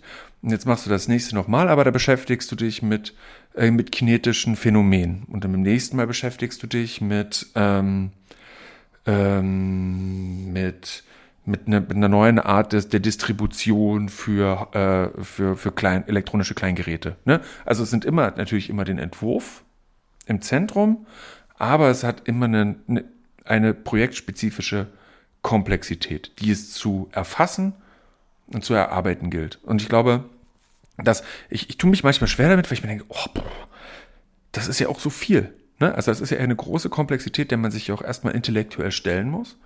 Ähm, und manchmal wünschte ich es mir, das eher so ein bisschen so aufzuspalten in, was ist ich, drei Sechser und ein Zweier, um zu wissen, okay, naja, da kann man es so ein Stück handhabbarer machen, auch rein von der Design-Didaktik her, okay, ja können wir das Problem etwas entwicketen, ne, um, um, um, um schrittweise in die, in die Wickedness einzutauchen. So, also ich glaube, aber es ist stimmt, ich habe an einer anderen Hochschule studiert, da war das viel strenger in der, in der, oder verschulter, sagen wir es mal so. Ne? Und ich glaube, ich glaube, das ist auch immer noch eine Majorität von vielen Schulen, die sehr den, die Skillvermittlung und das Abprüfen, ob die Person die Skill am Ende hat, ausgerichtet sind. Ja, also Kompliment ähm, und selbstverständlich, äh, es gibt ganz tolle Hochschulen, ganz tolle Lehrende und so weiter und so weiter. Ähm, und ich glaube auch die meisten, mit denen wir gesprochen haben, das sind, die zählen auch zu denen, weil die sagen, ich möchte, dass es noch weitergeht. Mhm diejenigen, die sehr zufrieden waren, die hatten eigentlich, glaube ich, gar kein Interesse und der Bedarf einer komischen Nase aus Deutschland, jetzt zwei Stunden der Zeit zu opfern und sowas. Und gleichzeitig, ähm, also von so einem intrinsischen Antrieb des Wahnsinns, ähm, hey, lass uns weitermachen, wir müssen vorankommen, das ist noch nicht gut genug, das reicht noch nicht. Ne? Ähm, also von dem, was ich von dir gerade gehört habe, stimme ich dir völlig zu. So eine Projektorganisation, die sehr komplex ist und die sich drei, vier Mal wiederholt. Ähm, das ist schon sicherlich eine sehr gute ähm, Basis dafür, zu sagen, hey, das ist nun mal Wirklichkeit. Und ja, willkommen in der Hochschule. Hier ist strukturelle Überforderung Programm. Hm. Nicht um mich zu ärgern, um mich zu quälen, um mich runterzumachen, sondern hey, der Rest des Lebens besteht aus ähm, wachsender Komplexität, wachsender Dynamik. Ähm, wir wissen nicht, äh, was wir nicht wissen werden. Wir wissen nur, dass es vieles gibt, was wir nicht wissen werden. Ja? Auf diese Ungewissheit wollen wir euch vorbereiten. So, deshalb strukturelle Überforderung. Im, und gleichzeitig bin ich auch davon überzeugt, dass wir in der Lehre äh, ganz viel noch selber lernen müssen, Total. um ver verstehen zu können, wie wir das, was wir schon mit Herzblut so reinbringen wollen, ähm, jetzt hast du das Wort eben gesagt, effizienter machen können. Aber ich meine es in einem positiven Sinne, sondern dass mehr von der Energie ankommt, die ich gerne rüberbringen möchte. Und da kann ich tatsächlich nur ähm, aus eigener Anschauung berichten, die ersten Impulse, die ich erhalten habe bei unserem neuen Projekt, die haben mich maximal motiviert und frustriert zugleich. Frustriert, weil ich dachte, verdammt nochmal, in den letzten 20 Jahren haben die jungen Leute leider bei mir gar nichts gelernt, wenn ich das hier mitbekomme. Und gleichzeitig wahnsinnig motiviert. Ich habe jetzt ein Semester lang meine Lehre total auf den Kopf gestellt. Und ich muss sagen, fantastisch, was ich nur durch ein paar Interventionen ähm, an der richtigen Stelle eine weichen Umstellung mache, eine andere Art und Weise, eine andere Art ähm, der, der, der Organisation, äh, was für eine Energie entsteht. Und deshalb bin ich zutiefst davon überzeugt, äh, ich glaube nicht, dass das auf mich beschränkt ist, dass es ganz, ganz viel äh, noch zu lernen gibt. Und zwar nicht nur im Hinblick auf das, äh, was wir bisher gemacht haben, sondern auch auf die Beispiele, die ich eben genannt habe, Stichwort Kreativität, Innovation, Resilienz, emotionale Intelligenz und so weiter und so weiter. Diese Themen, ähm, wenn wir uns das ganz zu Herzen nehmen und uns damit intensiv beschäftigen und sagen, hey, wow, nicht alle müssen das gleichermaßen machen, aber jeder das, was ihn, was sie anspricht und das in der Lehre umzusetzen, glaube ich, dass da ein Riesenpotenzial entsteht. Und wenn wir das auch noch mit den anderen ähm, stärker teilen, also mit anderen Kolleginnen und Kollegen, die auch vorankommen, also da unsere eigene Learning Community ähm, etablieren, dann glaube ich, ähm, können wir die Hochschulsituation, die Designlehre als Ganzes erheblich voranbringen. Wo ist denn diese, oder wo kann denn so eine Design, Learning and Teaching Community äh, verortet sein? Also ich meine, das klingt jetzt erstmal nach einem sehr losen Verband. Also ich bin in so einer, die ist eher international aufgestellt. Das ist eher so ein, ähm, ja, eigentlich eher ein Art informeller Verbund von Designlehrenden, irgendwie mehr oder weniger auf der ganzen Welt. Ähm, und wir haben uns während Covid, ich glaube, jeden Freitag oder jeden zweiten oder dritten Freitag getroffen. Das heißt dann so ein bisschen ausgetröppelt und inzwischen sehen wir uns auch live. Ähm, aber das ist, wir haben so diese Austauschebene. Aber wo findet die denn institutionalisiert? Aber das ist, naja, das ist wie so ein Stammtisch in dem Sinne, den wir da haben. Ne? Aber wie ist das? Du, du, das ist ja quasi wie so eine Art, ja, du, ich, ich höre bei dir eine Institutionalisierung raus. So, ist es, kann, soll das so sein? Kann das so sein? Wo müsste die angedockt sein? Wer darf da mitmachen? Wer muss da mitmachen? So. Wer darf da nicht mitmachen? nee, tatsächlich sehe ich eine Learning Community nicht als Institution, die von außen irgendwo aufgesetzt wird, sondern etwas, was entsteht, so wie du das gerade mhm. beschrieben hast. Fantastisch. Wenn du in so einer Community bist, ist das schon großartig und ich glaube, darum äh, geht es. Das ist, glaube ich, so, äh, wie es idealerweise eben auch im Studium läuft, dass die Studierenden voneinander, untereinander viel mehr lernen, als das bisschen, äh, was wir rechts oder links so als Leitplanke noch ein bisschen dabei steuern können. Das heißt, genau darum geht es, wenn ich eine solche Learning Community gefunden habe äh, oder mich daran beteiligt habe, dass sie in meinem Umfeld entsteht, großartig. Ich, ich sehe jetzt hier keine ähm, Institution, die das äh, aufbauen muss. Ähm, wir versuchen das jetzt gerade zwar an der Foundation, ähm, aber nicht, weil wir da einen Deckel drauf halten möchten, sondern wir möchten das am liebsten eigentlich nur anschubsen, äh, dass es irgendwo entsteht. Das würde uns schon freuen. Äh, ja, Punkt. Ja, genau. Ich persönlich muss ja zugeben, dass dieser Podcast für mich auch ein, ich teile, glaube ich, es ist so ein bisschen so live, Christian lernt mit. Ähm, und das Feedback, was ich bekomme, ist, dass es eigentlich genau das die Fehlstelle ist. Also, dass über Design, das Designlehrende über Designlehre sprechen, weil das einfach bis oder es taucht langsam auf, dass ich glaube auch mit einer neuen Generation von Lehrenden, die eher, eher kulturell dazu neigen oder eben auch weniger Probleme damit haben, Fehler einzugestehen.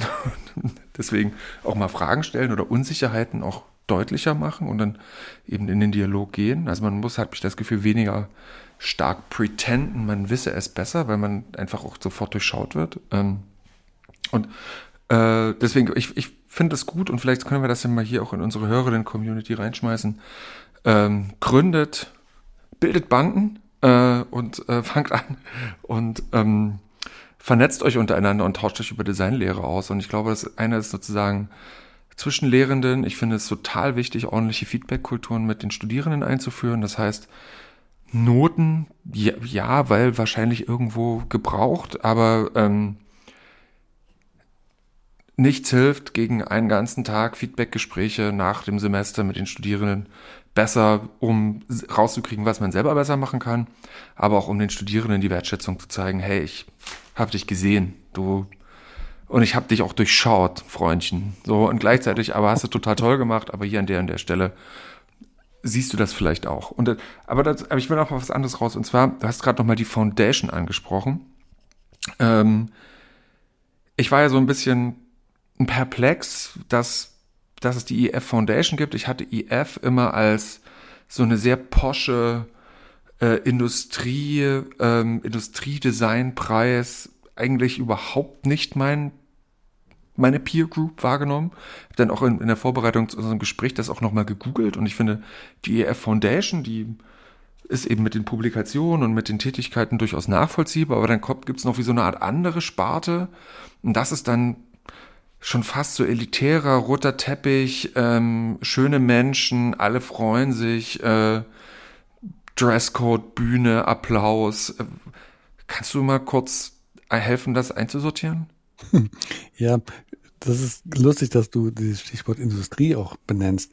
IF heißt Industrieforum. Forum. Und, genau. Mhm. Daher kommt der, diese Abkürzung IF. Und jetzt springen wir zurück ins Jahr 1953, ähm, als dieses Industrieforum gegründet wurde. Und äh, wir wollen da offen sein. Das war jetzt nicht nur in Hannover. Es gab Willkommen in der ähm, Nachkriegszeit, nach dem Ende des Zweiten Weltkriegs, gab es ein ganz breites, tief verankertes, tiefes Bedürfnis nach einer Erneuerung, einer grundsätzlichen gesellschaftlichen, kulturellen, politischen Erneuerung. In Deutschland? In Deutschland, genau, sorry. Und ähm, das hat sich nach einer gewissen Zeit ausgeschlichen. Dann kamen die 68er. Aber jetzt nehmen wir erstmal 19, diese Zeit nach unmittelbar Ende des Zweiten Weltkriegs bis so späte 50er. So, das war so eine Phase, eher so frühen 50er, wo wirklich es einige Initiativen gab. Oder die gab es schon vorher, aber die haben sich dann kristallisiert und die wurden realisiert. Auch im Design. Dazu zählt der Rat für Formgebung, ja, auch als Stiftung gegründet. Dazu zählt eben auch das in, in Frankfurt. Ähm, dazu zählt auch die Hochschule für Gestaltung in Ulm. Dazu zählt auch das Industrieforum. Und das Industrieforum ist tatsächlich hervorgegangen ähm, aus einer Initiative der Industrie, Hannover Messe, ganz große mhm. Industriemesse, gesagt habe, ähm, die gesellschaftlich-kulturelle äh, politische Erneuerung Deutschlands Teilhabe an einem demokratischen, freiheitlichen, emanzipierten ähm, äh, Zusammenleben, friedlichen Zusammenleben der, der Menschen und Völker, wie man damals gesagt hat. Ja, das war aufrichtig gemeint. Ja. Das braucht auch neue Formen. Das gab es dann auch in der Architektur, ja klar, gab es aber auch in dem, was wir heute Design nennen. Damals nicht Design genannt. Und äh, wir brauchen neue Industrieformen. Entschuldigung. Und ähm, deshalb gibt's Auszeichnungen, das war schon etabliert, ne, dass jemand wie Wilhelm Wagenfeld hingeht und sagt, hey, das ist gutes Design, das ist schlechtes Design. Okay. Aber immerhin, damit fängt es an. Und aus dieser Initiative, die aus der Industrie, der Politik, der Wirtschaft, der Kultur gebündelt wird und in Hannover stärker von Industriellen angetrieben wird. Aber ganz wichtig, das waren Leute, die hatten nicht die Zahlen vor Augen. Denen ging es tatsächlich um gesellschaftlich, politisch, kulturelle Erneuerung. Also wirklich ein ganzheitliches, ein ganzheitlicher Blick auf die Situation. Daraus ist eben so gesagt, hier, guck mal, das sind gute, das ist gute Arbeit, das ist keine gute Arbeit. Das ist gutes Design, kein gutes Design. Wettbewerb entsteht daraus.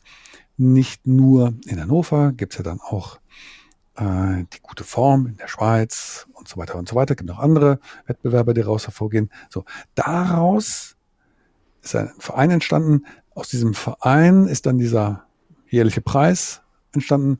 Ähm, das ist dann irgendwann eine Firma geworden. Und ähm, vor einigen Jahren, vor etwa zehn Jahren, hat der damalige Vorstand des Vereins, heutige Vorstandsvorsitzende der Foundation, der Stiftung, ähm, nicht nur, aber war einer der Antriebskräfte zusammen mit Fritz Frenkler und ein paar anderen Leuten gesagt, hm, jetzt mal ganz ehrlich, wir sind mit dem Design in eine Richtung gelaufen, ähm, lasst uns bitte nochmal hier innehalten und äh, auf die Situation gucken, wo wir heute stehen. Ähm, wir müssen, glaube ich, mal unsere Werte justieren oder wir müssen mal gucken, dass die Werte, für die äh, wir mal angetreten sind, also wir im, als Institution, mh, hm, verfolgen wir die auch noch so weiter, wie wir die verfolgen sollten. So, daraus ist dann Schritt für Schritt ein, ein Prozess entstanden, so dass aus diesem Verein eine Stiftung geworden ist. Und ähm, diese Stiftung ist eben eine gemeinnützige Stiftung, die sich äh, auf die Fahnen geschrieben hat, äh, eine Bildungsstiftung zu sein mit dem Schwerpunkt Design. Und da wollen wir eben Designlehre, Design, äh, Designwissenschaft, ähm, ja, fördern. Aber diese Firma Und, gibt bitte? es aber noch. Ja, die Firma gibt es weiterhin. Die gehört der Stiftung, genau. Aha, okay. Und, Und, ähm, und wer gibt das Geld in die Stiftung? Also ähm, eine, hat er ein Stiftungskapital und das wird ja meistens, muss, kommt ja irgendwo her. Weißt du das? von, ja, okay. Spricht man da nicht drüber? Bitte? Das ist, um Gottes Willen, wir sind gemeinnützig, ja. Mhm. Das heißt, das, was wir ausgeben, das ist das, was vorher die GmbH verdient hat. Ah, ich fange an zu verstehen. Ja. Die Stiftung mhm. gibt zurück. Mhm. Ah, okay. Ja. Wir geben äh, das zurück, darum können wir solche Bücher nicht nur äh, produzieren, sondern auch verschenken. Also das Ich habe Geld bezahlt, aber ist okay, ich habe auch verdiene auch Geld. Aber die, ähm, aber dann, ich frage trotzdem nochmal, und diese, weil vielleicht ist es auch wichtig, nochmal noch mal rauszuschauen, woher, woher kommt eigentlich dieses Buch und mit welcher Intention wird es verfasst? Und, und, und womit verdient die IF GmbH oder dieses, diese, ähm, dieses Unternehmen sein Geld? Das ist eines von mehreren und wenn ich recht informiert bin, ein ziemlich marktführendes Unternehmen, was Designqualifizierung äh, als Kernkompetenz hat. Das heißt, ähm, da gibt es ja viele, ich müsste es mir jetzt genau angucken, mhm. mehrere hundert Jurorinnen und Juroren, die aus der ganzen Welt zusammenkommen und dann in Gruppen in sehr strukturierten Prozessen sagen, hm, aus unserer auch eine, eine klare Bewertungs ähm, ähm, Matrix ist jetzt eng gesagt, aber Bewertungskategorien haben, sagen, okay, aus unserer ähm, Erfahrung ist das, was wir hier im Blick nehmen, gerade ähm, lobenswert, herausragend, besonders gut äh, und das hier weniger. Also das ist der Design Award. Genau, das ist der Design, hm. genau, das sind, das sind die Designpreise. Ähm, und die, ähm, das darf man nicht unterschätzen, auch nach wie vor für eine große Orientierung sorgen. So. Mhm. Punkt. Okay. Und das Businessmodell ist, weil man zur Akkreditierung, zur Zulassung für den Preis Geld bezahlt, also umqualifiziert oder für das Siegel sozusagen, was durch diese internationale Jurorinnenschaft vergeben wird, zahlt man eine Entry-Fee und dann, und das ist sozusagen so ein bisschen die, die Base, sozusagen aus, aus von der heraus äh, Kapital akkumuliert wird, um dann eine Stiftung zu betreiben, die sich dann Fragen der Designausbildung stellt. Genau, also jede vernünftige ähm, betriebswirtschaftlich aufgestellte Gesellschaft, also in dem Sinne eine GmbH mhm. oder so etwas, ähm, sollte schon Gewinne ja, ja, anstreben. Klar. Das ist ja auch nicht verwerflich. Und wenn dann irgendwelche Gewinne übrig sind, dann kann man die auch wieder ausschütten. Mhm. In dem Form hier bei uns eben äh, durch gemeinnützige Tätigkeit.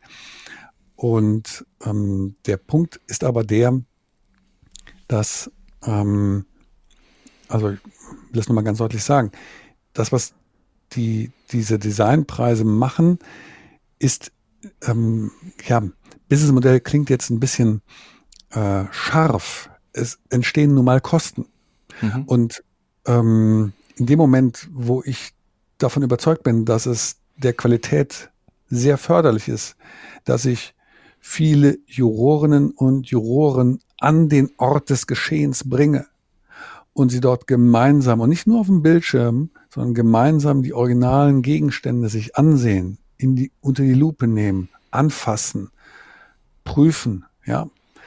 Das ist, hm, wenn man sich dann diese Hallen ansieht, wo diese Einreichungen gesammelt werden, das ist einfach sehr, sehr aufwendig. Und ähm, sicherlich kann man sich vorstellen, dass man das auch anders organisiert. Ich halte das nach wie vor für ein sehr bewährtes, probates Verfahren. Und mh, mm, ich halte auch die äh, Orientierungsleistung, die damit geboten, erzeugt wird, für völlig legitim. Ähm, ob das in 20, 50, 100 Jahren immer noch so ist, ist eine andere Sache. Mhm. Ähm, so. Aber wir haben hier eine Organisation, die erwirtschaftet Gewinne und der Eigentümer dieser Organisation, das ist die Stiftung, sagt, vielen Dank, dass ihr die Gewinne erwirtschaftet. Ähm, wir äh, entfalten aufgrund dessen wissenschaftliche, wirtschaftliche Tätigkeit, äh, wissenschaftliche fördernde Tätigkeit. Danke für diesen tollen Exkurs in, wie das da aufgebaut ist. Das ist von außen sehr schwer zu durchschauen.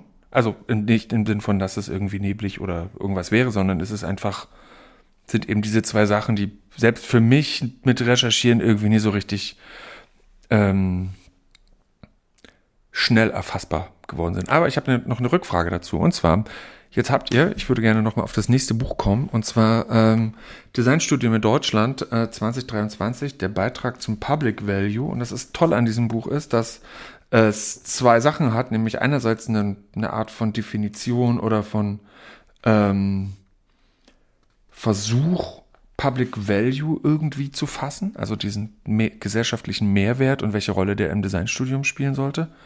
Ähm, und gleichzeitig versucht es eine, eine Liste von deutschen oder deutschsprachigen, also ich glaube, es ist nur Deutschland, oder? Es ist, nur Deutschland. Genau.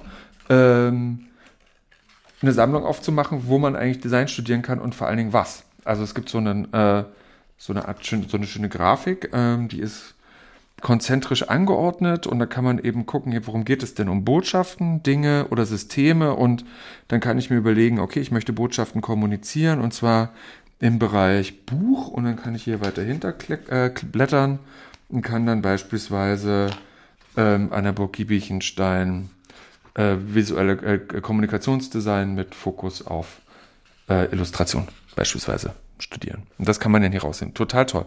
Jetzt habt ihr aber hier ähm, ja auch, ich finde, eine Lanze gebrochen für den gesellschaftlichen Mehrwert und die Rolle, die Design da spielt. Ha, aber jetzt gucke ich mir manchmal so die äh, Entwürfe an, die so einen EF Award äh, bekommen und die sind ja teilweise äh, ganz und gar nicht darauf angelegt, sondern teilweise nur Consumer Products, die irgendwie mal wieder in der Neuauflage gemacht wurden und wieder neu sind. Ne? Also steht ihr euch da so ein bisschen im Weg? Also ich gebe dazu eine ganz einfache formal-juristische Antwort. Nein.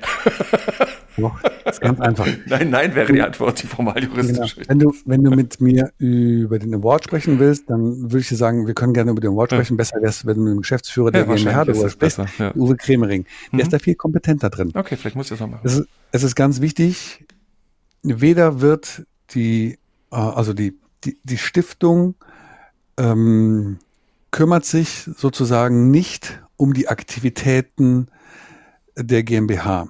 Okay. Ganz einfach. Wir sind streng getrennt. Okay. Und muss in, ja wahrscheinlich auch. Genau. Das, das war das formal-juristische. Das heißt, in dem Moment, wo du sagst, hey, das, was jetzt hier in dem Award äh, einen Preis bekommen hat, mh, hm, entspricht das eigentlich dem, was ihr hier in eurer Studie als Public Value formuliert? Also genügt mhm. ihr euren eigenen Ansprüchen und sagen, halt, stopp, warte, warte, warte. Wir müssen das, wir dürfen jetzt Äpfel mit Birnen nicht in einen Topf werfen, sondern äh, wir als Foundation haben dieses eine Thema, mhm. jetzt hier am Beispiel des Begriffs Public Value, und ähm, die GmbH agiert bei dem Award, und jetzt kann man wieder auf diese Award-Logik gucken, sagen, hier sind ganz viele Juroren. Und es gibt einen guten Grund, warum diese Leute, die sehr bunt und sehr erfahren zusammengesetzt sind, warum die sagen, ja, das ist aber doch jetzt auszeichnungswürdig. Aber über jedes einzelne, über jeden Einzelpreis kannst du mit mir leider nicht diskutieren, weil ich da nicht kompetent drin. Aber jetzt komme ich gerne nochmal zu dem Public Value zurück. Ähm, und wenn du da reingeguckt hast, dann wirst du eben sehen, dass wir da auch ein paar historische Fotos ja. drin haben. Also ne, da greifen wir auf 1953 zurück. Da sagen wir, guck mal hier, so hat das angefangen mit der guten Absicht, etwas beizutragen dazu, dass sich die Gesellschaft, die Politik, die Kultur in Deutschland in Richtung Zivilgesellschaft, Verantwortung und so etwas mhm. entwickelt und nicht hierarchisch, äh, obrigkeitlich, äh, exklusiv und so weiter. So. Und daran möchten wir wieder anknüpfen. Und der Begriff des Public Value ist jetzt keiner, den wir erfunden haben, sondern dieser Begriff, der wurde in den 80ern in den USA formuliert. Das ist ein Gegenbegriff zum Shareholder Value. Warum? Weil in den 80ern Stichwort Börsenkapitalismus, ja, ähm, Shareholderwelle sozusagen die heilige Kuh war, mhm. ähm, die immer auf dem Altar stand, ja, und äh, es ging immer darum, diese diesen Götzen sozusagen zu verehren. Also jede Institution, vor allen Dingen jede marktwirtschaftliche Institution, hatte den Shareholder Value, also den ökonomischen Wert der Anteilseignern zu steigern. Und dieser Druck war, dieser Legitimationsdruck war insbesondere in den USA relativ hoch, sodass dann eine Institution wie zum Beispiel eine Stadtbücherei oder ein lokales Krankenhaus oder ein ortsansässiges Busunternehmen, was für ähm, hier äh, den Nahverkehr zuständig war, dass die unter Legitimationsdruck geraten sind. Hey, wir können ja, also ne, alle sagen, wir sollen zum Shareholder Value beitragen. Unsere Shareholder, das ist ja die Public. Also wir, was wir können, und das war dann die Wendung, hey, wir erzeugen auch einen Wert. Wir tragen auch zu einem Wert bei. Das ist aber ein Public Value. Ja. Okay, aus diesem Gedanken des Public Value, also man könnte übersetzt sagen, dem Gemeinwohl, der Gemeinwohlverpflichtung. Daraus ist diese, aus dem Anknüpfen an diesen wissenschaftlichen Diskurs ist diese Studie entstanden. Und ähm, den Begriff des Gemeinwohls kennen wir sehr gut in Deutschland. Ähm, die Stiftung zum Beispiel, die If Design Foundation, ist dem Gemeinwohl verpflichtet und dem deutschen Volk. Ähm, das heißt, wir haben diesen Begriff Public Value als ein etabliertes wissenschaftliches Konzept genommen, um die Gemeinwohlorientierung im Designstudium zu messen. Denn das ist das, was Timo Meinhardt, der Kollege mhm. von der Handelshochschule Leipzig, als Experte seit vielen Jahren macht. Da gibt es so eine, ähm, so eine Card, so eine Art Index, auf den ihr genau. euch auch bezieht. Er hat am Schluss so, ein, so einen mhm. Chart erstellt, aufgrund unserer äh, Ergebnisse, sagen, okay, ähm, in folgenden fünf Dimensionen ist die Ausprägung der Gemeinwohlorientierung so und so. Und da ist natürlich schon ganz lustig, dass ähm, die Gemeinwohlorientierung grob gesagt unter den Studierenden etwas kritischer bewertet wird, also im Sinne von, ähm, wir haben den Eindruck, dass im Studium das weniger äh, behandelt wird, weniger wichtig ist, während die Lehrenden das sehr viel positiver sehen, sagen, doch, das wird schon ziemlich stark thematisiert. Also ganz grob gesagt. Mhm. Das ja, ist, das ist hier deutlich, ja. Das ist eine, eine dieser äh, Kernaussagen, zu sagen, hey, Gemeinwohlorientierung, wenn ihr das für richtig haltet und wichtig haltet, dann äh, sind das Hinweise, wie ihr zum Beispiel jetzt die äh, Lehre weiter verändern könnt, euer Studium verändern könnt, äh, weil diese Dimensionen messbar werden. Und das, was du eben angesprochen hast mit den, mit der Grafik, der Übersicht sämtlicher Studiengänge, mh, weil wir uns das leisten können, haben wir uns diesen Wahnsinn geleistet. Doch, um Gottes Willen. Wir sind die Ersten und auch die Einzigen, die sämtliche, sämtliche Modulhandbücher von allen Designstudiengängen zusammengetragen haben. Ja, dafür gibt es keine Forschungsmittel. Ja, wo willst du denn das beantragen? Entweder du hast das Geld oder hast das Geld nicht. Das war jetzt am Schluss auch nicht so viel, aber trotzdem, wir haben gesagt, das ist uns wichtig. Wir wollen wissen, und zwar nicht ungefähr, sondern genau. Wir wollen genau wissen, wie viele Designstudiengänge gibt es. Was passiert da laut Modul? Mhm, ich wollte gerade sagen, das ist ja sozusagen Na, eine Live immer also, nochmal was anderes. Ja. Erstmal genau. Erstmal, was steht auf dem Papier? So, auch dieses Ergebnis ist nicht ganz hundertprozentig richtig. Wir haben zwei oder ein paar Rückmeldungen bekommen. Hier, sorry, ihr habt uns äh, nicht gesehen, sorry, ihr habt uns übersehen. Ja, das stimmt. Das ist nun mal so, wenn man in der Studie das erste Mal aufschlägt. Ähm, aber trotzdem, wir wissen also Status Redaktionsschluss. Und wenn ich jetzt noch ein paar Ergänzungen dazu äh, tue, wir haben in der Studie veröffentlicht 375, im Moment sind wir bei 390. Wir haben 390 Designstudiengänge in Deutschland. Punkt. Diese Zahl konnte dir vor einem halben Jahr niemand sagen. Mhm. Ja, und wir können dir auch genau sagen, an welchen Hochschulen und so weiter. Und ähm, das mache ich ein kleines bisschen Werbung. Achtung, Jingle. Kannst du das kurz Jingle einspielen? Warte, warte. Ähm, Nein. Ah. Wunderbar. Nein, aber du willst jetzt natürlich sagen, wie hochgradig gut die Burg Giebichenstein Kunsthochschule Halle ist. Das hm, hast du jetzt sehr schön in Worte gefasst. Ja, aber ich weiß, was du meinst. Mein Werbeblock lautet, äh, hey, das kann man nicht nur im Papier nachlesen, sondern wir haben ja das als Datenbank auch veröffentlicht, äh, als sogenannter Studiengangsfinder oder Studiengangsfinder, wo diese Punkt gesamte Org, Datenbank... Oder? Warte, ich habe irgendwo ist die Webseite. Studiengang. Punkt online. Warte mal, nee. sag mal die, sag mal ruhig die Website durch. Wir packen die auch in die Show Notes, definitiv. designstudium.org. Mhm. Da kann man das alles durchsuchen ja. und ähm, das kostet nichts. Äh, liebes Publikum, wir wollen euer Geld nicht. Wir wollen noch nicht mal eure Daten. Man muss sich nirgendwo registrieren. Wir wollen eure E-Mail-Adresse nicht. Einfach draufgehen und gucken, welcher Designstudium, welches Designstudium könnte für mich passen. Äh, welche gibt es überhaupt? Was gibt es in Nordrhein-Westfalen für Designstudiengänge?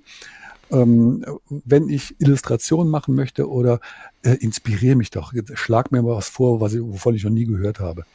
So, das ist eben etwas, ähm, was äh, eines der äh, Ergebnisse dieser Studie ist, einfach weil wir so viele Daten gesammelt haben, ganz bürokratisch. Ja, ich finde das total super. Ich jetzt muss ich ganz blöd fragen, sag mal, hast du Design studiert? Natürlich nicht. Wie hätte ich denn zu dieser frühen Zeit dann einen Doktor machen können? Das ging damals noch nicht. Nein, ich ähm, habe an der philosophischen Fakultät studiert, das heißt Kommunikationswissenschaften, Germanistik und Geschichte. Ja, genau. Ähm, wusstest du damals schon, was du damit anstellen wirst? Nein, äh, viel schlimmer.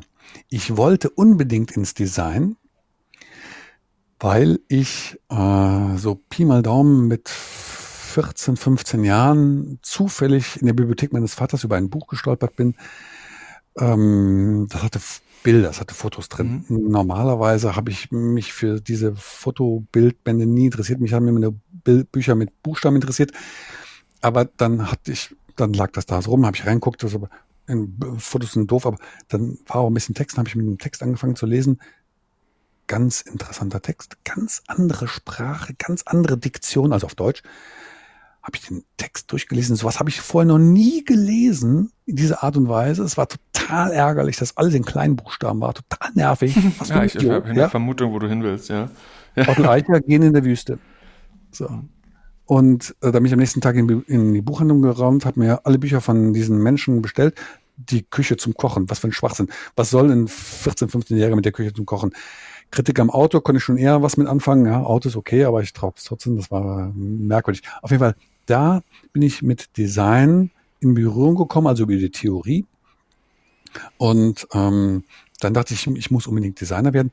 Ähm, die Wirklichkeit hat mich dann sehr schmerzhaft gelehrt, dass ich ein ganz, ganz schlimmer Design, also ich bin weg, also bitte nicht, ja. Aber ähm, drüber reden, drüber schreiben, das geht. Ja.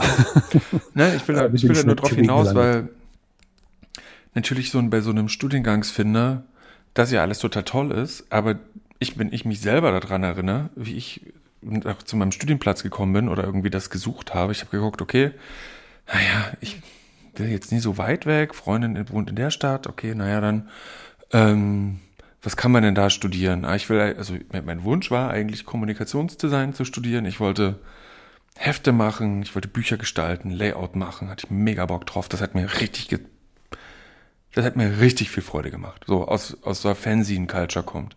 Ähm, da gab es aber nur Produktgestaltung. Ach, dann mache ich halt das. wo, wo wird da der Unterschied sein? Und dann war der Unterschied aber enorm. Und das aber war, hat mir nicht geschadet. Also hat mich zwar vor sehr große Hürden gestellt, weil man da plötzlich Statiken berechnen musste oder darstellende Geometrie und sowas machen musste. Aber ich glaube, man stolpert ja auch manchmal glücklicherweise in so Sachen rein. Ne? Also deswegen ist immer die Frage, was, welche Ressource bilde ich denn eigentlich mit so einem Studiengangsfinder eigentlich aus? Und, und was hilft sie mir am Ende dann, wenn ich ja sowieso noch nicht weiß, was ich eigentlich mal machen will? Vor allen Dingen, wenn man davon ausgeht, dass das, was ich da lerne, sowieso nur eine Base ist für das, wo ich mal, wo, wo ich mal irgendwann hingehe. Also es ist kein, auf keinen Fall eine, keine Kritik. Ich bin wirklich sehr begeistert und dankbar, dass ihr das gemacht habt. Ähm, aber habe natürlich auch gedacht, okay, wenn ich jetzt, also ich gucke mir meine Tochter an, die muss jetzt irgendwann äh, dann auch mal äh, eine Art von Wahl treffen, was sie mal studiert und sich da dann so durchzufusseln, ah, okay, Digital Product Design, well, äh, aber ja, gut, dann, na gut, das Internet, jetzt kann man da weiterklicken, dann guckt man auf die Website, dann sieht man Arbeitsergebnisse, die da entstanden sind und im Endeffekt ist das ja eigentlich genau der richtige Weg. Ja. Ich stimme dir ja völlig zu.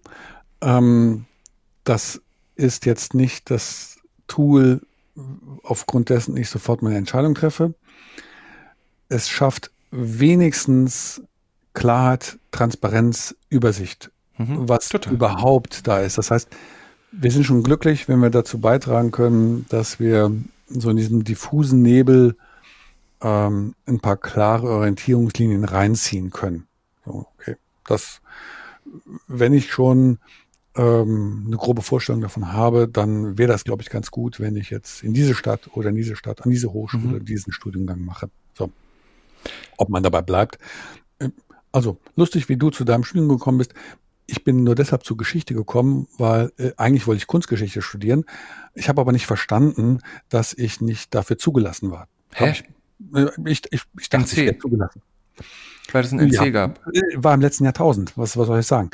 Ähm, jeweils stand ich dann in der Zulassungsstelle und dann sagte der Mensch, nächste bitte, dann stehe ich vor ihm und sagte, ja, dafür sind Sie zugelassen, dafür sind Sie auch zugelassen, dafür sind Sie, für Kurzgeschichte sind Sie nicht zugelassen. Ja, okay. Äh, was mach ich jetzt? Ja, meinte er, brr, passen Sie mal auf, Sie können Geschichte studieren. Ich schreibe einfach, ich streiche das Kunst durch. Ja, Geschichte. Ja, okay, machen wir. Ist kein Schatz, so bin ich hm. zur Geschichte gekommen. Aber wieso konntest, wieso warst du da nicht zugelassen? Also was sind die Zulassungskriterien? Also ich, wie gesagt, ich bin an der Kunsthochschule und ja. Hä? Warum kann man nicht einfach Kunstgeschichte studieren, außer wenn die Noten so schlecht sind? Hm, ja, ich habe mir die Frage dann nie so gestellt, weil ähm, das äh, andere Fach Kommunikationswissenschaften war auch zulassungsbeschränkt und mhm. dafür war ich zugelassen. Ja, okay. Ich habe halt nur nicht verstanden, dass man für das eine Fach zugelassen, für das andere nicht zugelassen sein kann. Ja, also, ja, was soll ich sagen? Back in the days. Ja. Ich habe jetzt mal auf die Uhr geguckt, René, und wir sind jetzt schon über anderthalb Stunden am Quatschen, was voll mhm. super ist, aber ich habe gemerkt, wir haben diese Zeit gebraucht, weil wir über zwei Bücher gesprochen haben. Wir haben über grundlegende Themen gesprochen, über Design studieren, Design lehren. Ich persönlich habe auch nochmal durch das Gespräch mit dir und auch durch dieses Buch äh, die wirklich verschiedenen Ansätze verstanden, wie in der Welt auf Design geguckt wird. Also in deinem Buch, oder in, ich, ich sage immer in deinem Buch, ich glaube, ich, ich kannst du noch mal kurz Name droppen, wer ist eigentlich alles zu crediten in, äh, bei den Büchern? Also Herausgeber ähm, jetzt von dem Weißbuch, mhm. Christoph Bündner, Fritz Fränkler ähm, und dann noch äh, eine Kollegin, die jetzt aber äh, nicht mehr bei uns an Bord ist. Ich, ähm, warte, warte, warte. Ähm, ich gucke auch mal schnell rein. Gerade hier ist Impressum, ob da noch weitere Namen. Also äh, Christoph Bündner habe ich gesagt, ähm, Susanne Schmidthofer habe ich gesagt, Fritz Fränkler habe ich gesagt und ähm, ach ja, genau, das gestalterische Konzept, weil du nach den Credits fragst. Ähm, Peter Zitzka hm. und äh, ganz klar, äh, wesentlicher Teil der Arbeit war äh, Steven Stannard, der die ganze Gestaltung äh, umgesetzt und ausgeführt hat. Das war bei dem Weißbuch und bei dem zweiten Buch. Das ist eben äh, auch herausgegeben von Christoph Böninger, äh, Fritz Fränkler, Annette Diefenthaler ähm, und mir. Und da hat mitgewirkt Timo Meinhardt von der Handelshochschule in Leipzig. Äh, außerdem Eva Müller. Ähm, bei uns äh, war sie wissenschaftliche Mitarbeiterin bei dem Projekt und Steven Stannard wieder.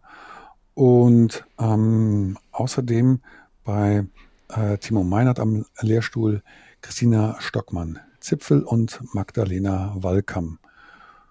Hm. Genau braucht es auch die Leute. Genau. Und da, haben wir drüber gesprochen und äh, wie unterschiedlich die verschiedenen Perspektiven auf Design und die Design, das Designstudium sind. In den USA super viel Coding, super viel Tag, super viel Algorithms. Der in Japan die äh, diese das Leben im Widerspruch zwischen zwischen dem Bewahren und dem Voranschreiten, also so dieses, was da als Kogai, ich hoffe, ich betone es richtig, besprochen wird. Und dann eben in Südafrika, da haben wir jetzt gar nicht so drüber gesprochen, diese ganze Dekolonialisierung und die De-Westernization äh, von dem, was eigentlich in einer Art von globales Designverständnis ist und dass dort Community viel weiter vorn steht, ähm, als eben die einzelne gestaltende Person äh, an der Stelle. Auf jeden Fall, das habe ich jetzt nochmal kurz eingestreut, weil ich hätte gerne noch länger mit dir darüber gesprochen, aber das kann sich ja jeder Mensch selbst in diesem Buch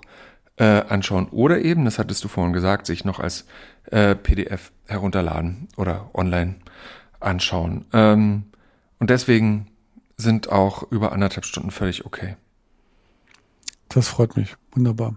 Vielen Dank cool. für die Zeit. René, ich danke dir. Ich drücke jetzt hier mal auf den Knopf und dann mhm. äh, ähm, sind wir hier erstmal raus. Vielen Dank, liebe Hörerinnen, und bis bald.